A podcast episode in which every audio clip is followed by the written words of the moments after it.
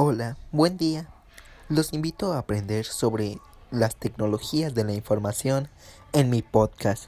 Durante este episodio aprenderemos qué es el conocimiento técnico, cómo se adquiere el conocimiento y en qué orientación está la información. Conocimiento técnico es saber crear objetos tangibles e intangibles. Un ejemplo de uno tangible es tu computadora en sí y otro intangible es el software de tu computadora. ¿Cómo se adquiere el conocimiento? El conocimiento se adquiere principalmente estudiando, pero hay muchas formas de estudiar.